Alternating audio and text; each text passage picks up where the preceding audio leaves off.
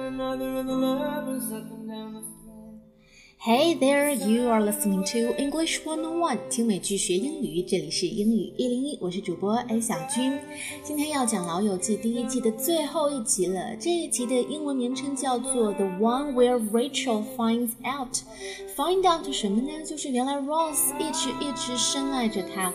当时是 Rachel 过生日，她收到了 Ross 为她准备的一份礼物。原来是在很早以前，Rachel 提起过喜欢的一枚胸针，没想到 Ross 就一直默默地记在心里，并且最终花大价钱买下来送给她。那今今天要给大家节选的这两段片段呢，其中一段就是啊，在 Rachel finds out 以后，她和好朋友 Phoebe 和 Monica 在讨论，因为她很纠结自己应该怎么办呢？要不要和 Ross 在一起？我们来听听看。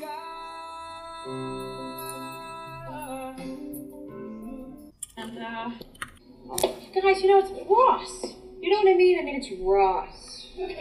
Sure. I don't know. I mean, this is just my initial gut feeling. This is. But I'm thinking. Oh, I'm thinking it'd be really great. Oh my god, I do! Oh, we'd be like friends-in-law. you know what the best part is? The best part is that you already know everything about him. I mean, it's like starting on the 15th date. Yeah, but you know, it's it would be like starting on the fifteenth date. Another good point. No, I mean, I mean, when you're at the fifteenth date, you know, you're already in a very relationshipy place. You know, it's You're committed. Huh? well, I mean, then what happens if it doesn't work out? Why isn't it working out? I don't know. Sometimes it doesn't. Is he not cute enough for you? Does he not make enough money? No, I'm just. Maybe there's someone else. Well, is there? Is there someone else? No, there is. No one else. Then why the hell are you dumping my brother?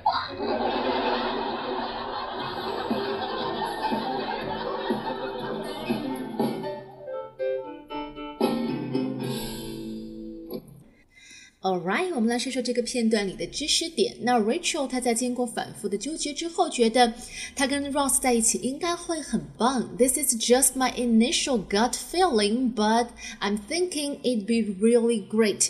后面这句话大家应该都能听懂。I'm thinking it'd be really great. 那前面 This is just my initial gut feeling. Initial 指的就是啊、最初的我的最初的一种判断。那 gut feeling 是什么意思呢？A gut feeling refers to someone's intuition. So to say you have a gut feeling about something means that you have a feeling about the outcome of something before it happens. 意思是直觉。 And sometimes it is just hard to explain why you get a gut feeling about something. 有的时候真的解释不清楚为什么会有这样的直觉。那 This is just my initial gut feeling. 我就是有种直觉，我跟 Ross 在一起会很棒的。Monica 听了非常高兴，She said. Well, then we'd be like friends-in-law，什么意思呢？这个 in-law 指的就是有法律关系的。那比方说，在英语里面，媳妇就叫做 daughter-in-law，因为是法律层面上的女儿，并不是血缘关系上的女儿。那婆婆就叫做 mother-in-law，或者是啊这个。嗯，女婿 son-in-law。那这个地方，Monica 和 Rachel 他们是朋友关系，但是，一旦 Rachel 和 Ross 结婚之后，那 Monica 和 Rachel 就会多了一层法律意义上的亲戚关系，所以他说是 friends-in-law。那接下来他说最棒的部分是什么呢？The best part is you already know everything about him. It's like starting on the fifteenth date. 你已经很了解他了，就好像是从第十五次约会开始，就省去了很多慢慢磨合的地方。但是菲比觉得这其实也是一个不太好的地方，因为当你已经到这么了解对方的时候，you are committed。committed 是什么意思呢？指的是忠于对方，就是好像你们两个人的关系就已经确定下来了，稳定下来了。那假如这个时候你们发现并不适合彼此，怎么办呢？What happens if it doesn't work out？这个地方的 work out 就指的是两个人的关系能够最终有一个好的结果。我们知道 work out 它可以形容某一样东西成功，比方说 a plan finally works out，指的是这个计划实施成功了。我们也可以说，Not everything worked out in the end，不是每一件事情最终都能够有一个好的结果。那在形容感情、形容关系的时候，你你可以用 work out 来表示两个人修成正果。Monica 听了一下子就激动起来了，为什么不能 work out 呢？Is there someone else？这句话很简单，每个单词拆开大家都认得。Is there someone else？指的是你有别人了吗？你有喜欢的人了吗？其他的。那它除了表示爱情，比如说你去啊应聘一个工作，那最后面试官告诉你啊谢谢你的时间，但是你不用来了。如果你很不甘心，你可以多问一句：Is there someone else？是你们已经招到了其他人了吗？所以这个句子其实可以很灵活的用在很多地方。那 Rachel 说了：There is no one else，我没有其他喜欢的人。The Monica said, "Then why the hell are you dumping my brother?"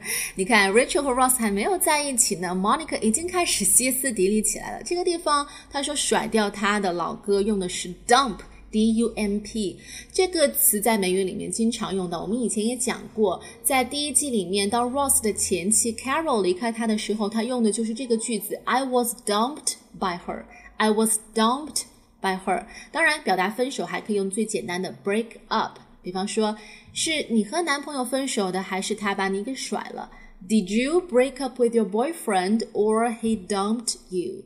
Did you break up with your boyfriend or he dumped you? 当你说你 break up with somebody 的时候，可以表示你是主动的；但是当你说 dump 的时候，表示你是被甩的，你是被动的那一方。那表达两个人分手还有一个短语是 split up，split up。 那这个短语它没有那么多的主动被动的意思，它更多的表示两个人是一种平等关系的啊，经过协商之后冷静的分手，split up。比方说在《老友记》里面啊，这个 Rachel 的父母不是离婚了吗？那当时 Monica 的妈妈就对 Rachel 说。We were sorry to hear about your parents splitting up. 听说你父母分开了，我们对此很抱歉。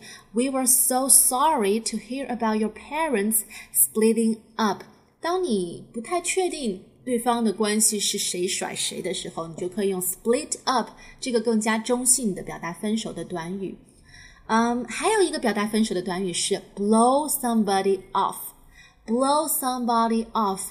在 Friends 的第五季里面有一集，Monica 对 Rachel 说：“I just ran into Dave and he told me that you blew him off。”大卫告诉我说你把他给甩了，You blew him off。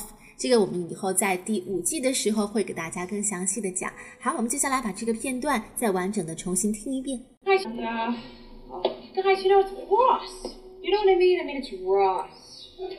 Sure. I don't know. I mean, this is just my initial gut feeling. This is. But I'm thinking. Oh, I'm thinking it'd be really great. Oh my god, I know! Oh, we'd be like friends-in-law. you know what the best part is? The best part is that you already know everything about him. I mean, it's like starting on the 15th date. Yeah, but you know, it's it would be like starting on the 15th date. Another good point. I mean, when you're at the 15th date, you know, you're already in a very relationshipy place, you know, it's, You're committed. huh? Well, I mean, then what happens if it doesn't work out? Why isn't it working out? I don't know. Sometimes it doesn't. Is he not cute enough for you? Does he not make enough money? No, I'm just, maybe there's someone else. Well, is there? Is there someone else? No, there is. There's no one else. Then why the hell are you dumping my brother? 好，我们接下来要听的第二个片段，也是我觉得第一季里面蛮重要的一个片段，就是 Rachel 终于决定要去找 Ross 告白。当时 Rachel 正在和一个男生约会，但是整个过程里，她脑海里想的一直都是 Ross。所以在片段里面，我们会听到 Ross 的声音，他在和 Rachel 对话。但是事实上，在画面里，Ross 并不在那儿，整个过程都是发生在 Rachel 的脑海里。I can't believe you'd rather go out with him than me. Would you excuse me, please? I'm trying to have a date here. Fine, just stop thinking about me. Can't do it, can you? So I'm thinking about you. So what? I don't get it. What do you see in this guy anyway? Well, seems to be a very nice guy. Rachel, come on. Give us a chance. Ross, it's too hard. No, Why? Because it might get weird for everyone else? Who cares about them? This is about us. Look, I've, I've been in love with you since like the ninth grade. Ross, you're like my best friend. I know. If we broke up and I lost you. What makes you think we're gonna break up? Well, have you been involved with someone where you haven't broken up? No. But it only has to happen once.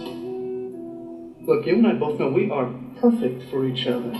Right? I mean, so the only question is are you attracted to me? I don't know. I mean, I've never looked at you that way before. Well, start looking.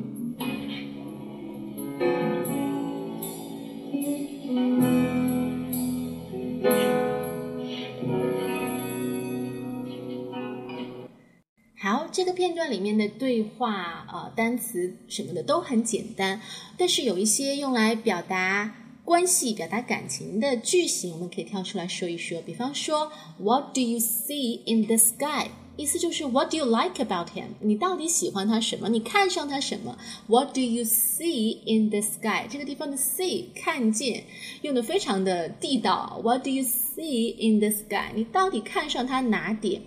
那包括后面的，嗯、t h i s is about us，这是我们俩的事儿，和其他人无关。This is about us。还有，We are perfect for each other，我们两个人搭在一起完美。We are perfect for each other。嗯，包括后面的，嗯，I've never looked at you that way before。我之前从来没有想过要。 成为你的女朋友，I've never looked at you that way before。我从来没有用那样的眼光去看待你。像这样的一些表达都是非常的实用的，在生活当中也希望大家有机会可以用起来。希望大家在新的一年里面，单身的青年们都可以顺利脱单。那好了，这一期的节目就是这样了。那到这里呢，第一季的《老友记》也已经为大家更新完毕了。那第二季也正在录制当中，大家有什么样的意见？希望在节目里面听到一些什么样的内容，也可以留言告诉我。Thanks for listening and sharing. Have a nice day. Bye bye. See you next time.